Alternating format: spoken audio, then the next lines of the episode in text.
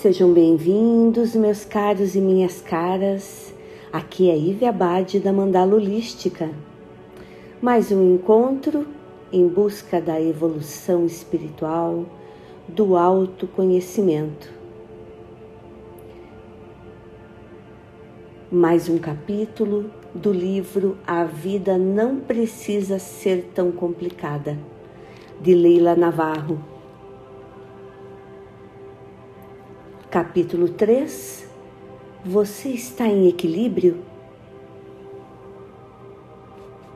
O que você acha de surfar com um pé só e não usar os braços para se equilibrar? Isso exigiria muito esforço e tornaria tudo mais difícil, vocês não acham? Pois é, meus caros e minhas caras, algo mais ou menos assim que muita gente faz com a sua própria vida. Nesse nosso mundo competitivo em que o desempenho na carreira é tão valorizado, as pessoas se apoiam no aspecto profissional e esquecem, esquecem que os outros também são importantes para mantê-las sobre a prancha. A vida parece fluir até que elas, exaustas, se desequilibram e caem.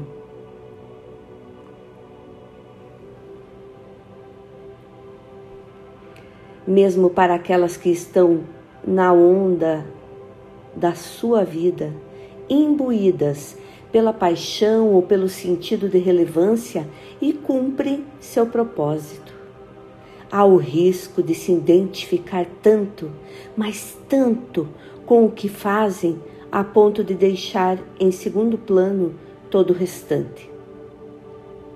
Sim, todo o restante. A família, o relacionamento amoroso, o lazer, a saúde, a espiritualidade. Devo confessar que isso aconteceu comigo, diz a autora e aqui, meus caros e minhas caras, eu também posso assumir. Isso também fez parte da minha vida por um longo tempo. Quando comecei a carreira de palestrante, diz Leila, de tão entusiasmada que estava, nem percebia que a vida estava completamente maluca. Vivia em avião para lá e para cá, sempre correndo para atender os compromissos. Compromissos esses das palestras e de tocar a minha empresa. Ao chegar em casa, continuava nesse pique. Quando me dava conta, estava fazendo uma palestra para os meus filhos, para minha empregada, para o porteiro do prédio. Comecei a ficar uma palestrante enlouquecida que dava conferência onde quer que estivesse. E bem assim mesmo, meus caros e minhas caras, conheci eh, pessoalmente a Leila Navarro, brilhante mulher. Mas bem isso mesmo, no almoço ela dava palestras na mesa. ai, ai. No restaurante, se eu não fosse bem atendida, desandava a falar da importância do bom atendimento com o garçom.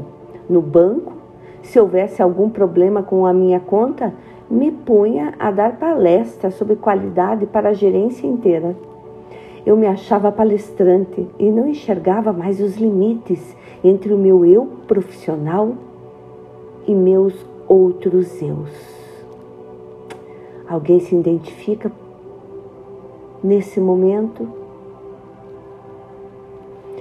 Nem me dava conta de como deixava os outros aspectos da minha vida em segundo plano.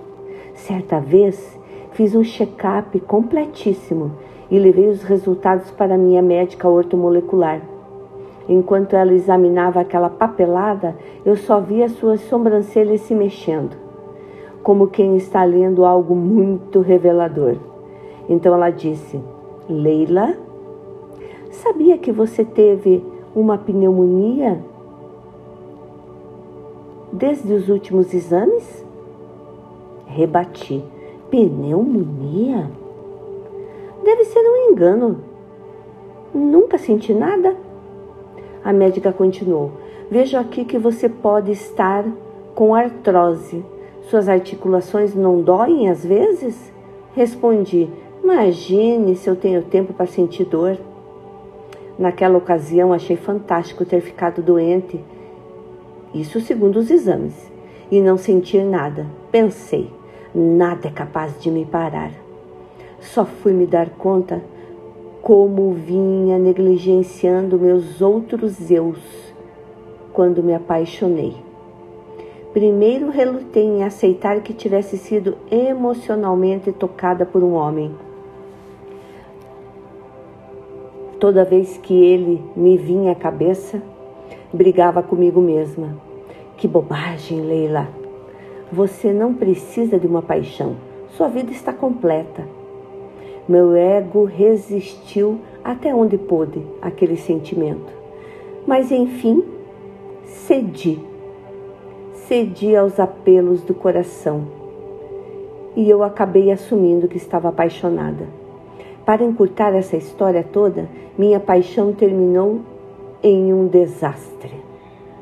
Eu me identificava tanto com o meu eu palestrante, empresária de sucesso, que fui para cima do homem com a mesma objetividade e assertividade que empregava nos assuntos profissionais. Tentei fazer acontecer, sem considerar que nos assuntos do coração fala-se pelo silêncio, age-se com sutileza, permite-se que o momento crie a oportunidade do encontro. Quis conquistá-lo mas o que consegui foi afastá-lo. O fracasso amoroso me causou muita dor, mas mostrou claramente que eu vinha descuidando da inteireza do meu ser, que é muito maior do que a Leila palestrante. Até me apaixonar, achei que o sucesso profissional era suficiente para me fazer feliz e completa. Eu me fechei para um relacionamento amoroso, maltratei meu corpo, restringi meus interesses a tudo que tivesse relação com o trabalho. Bom, enfim, causei um grande desequilíbrio em minha vida e, adivinha, caí da prancha. Infelizmente acontece a mesma coisa com muitas pessoas. Basta ver quanta gente bem-sucedida profissionalmente tem problemas afetivos, dedica-se mais ao networking do que aos amigos, ou arruma problema de saúde por causa do estresse, de estar sempre em busca de autossuperação. O pior é que isso tudo, sim, meus caros e minhas caras, isso tudo é considerado normal. Tão normal que, quando se deseja restabelecer o equilíbrio, as pessoas até estranham. Um conhecido meu só faltou ser chamado de louco quando decidiu encerrar sua trajetória em uma grande empresa, justamente porque dedicava quase toda a sua energia ao trabalho e desejava dar mais atenção a outras áreas da vida que estavam em segundo plano. Ele era extremamente competente e bem-sucedido no cargo que ocupava, e por isso ninguém acreditou quando pediu demissão. Sua chefia inconformada tentou de tudo para fazê-lo mudar de ideia. Ofereceu aumento, promoção, bônus, uma série de vantagens. Vendo que nada funcionava, os outros diretores da empresa começaram a fazer pressão psicológica sobre ele, dizendo que se, se não aceitar a oferta, ele iria ficar louco, que isso era uma atitude louca, que era tudo uma grande loucura, que seria muito difícil ele se manter no mundo lá fora e mais um monte de outras coisas. Apesar de tudo, esse homem manteve sua decisão e não se arrependeu.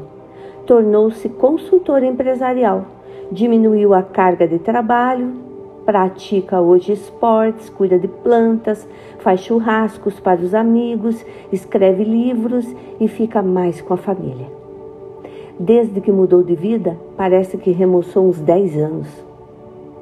Outro ex-executivo que conheço resolveu pendurar as chuteiras aos 66 anos. Quando contava aos outros seu desejo de se aposentar e aproveitar mais a vida, lhes diziam: Não faça uma coisa dessa. Se você parar de trabalhar, você morre. O conceito de que a profissão veio em primeiro lugar está tão arraigado, tão arraigado na vida das pessoas, que elas chegam ao ponto de achar que parar de trabalhar significa morte. Pois assim mesmo o executivo parou e, contrariando as expectativas de todos, continuou bem vivo. Aliás, mais vivo do que nunca. Diz ele: Parei e não morri. E diz ele, muito satisfeito. Sabe onde conheci esse homem? Em um spa, cuidando da mente e do corpo. Bom, acho que agora chegou a hora da gente falar de você. De você, sim, que está nos ouvindo depois desses breves depoimentos que encontrou aqui nesse capítulo, peço que reflita. Com que aspectos de si mesmo está tocando sua prancha? Hum? Com que aspectos? Será que está tentando se equilibrar apenas com os esforços do seu eu profissional? deixando de lado as outras partes de você? Aliás, que outras partes suas você reconhece? Você reconhece o seu corpo?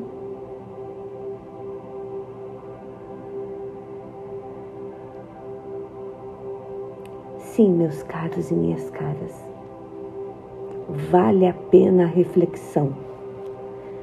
Vale a pena. A autora diz que fala por experiência própria,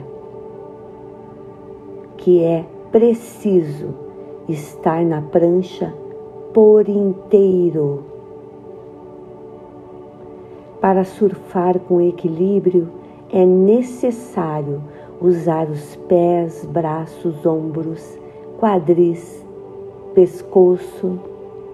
É preciso que todas as nossas partes estejam em harmonia, trabalhando juntas em cada manobra, cada onda, cada momento da vida.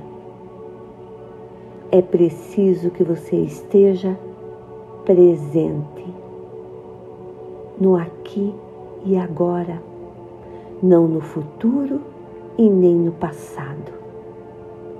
Agora, no presente. Que você esteja na prancha para fluir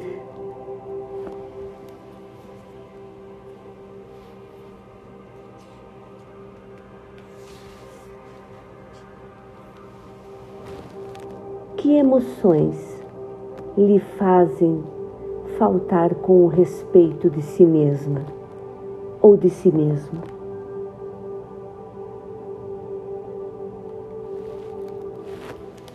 Agradeço a todos vocês. Paz e luz.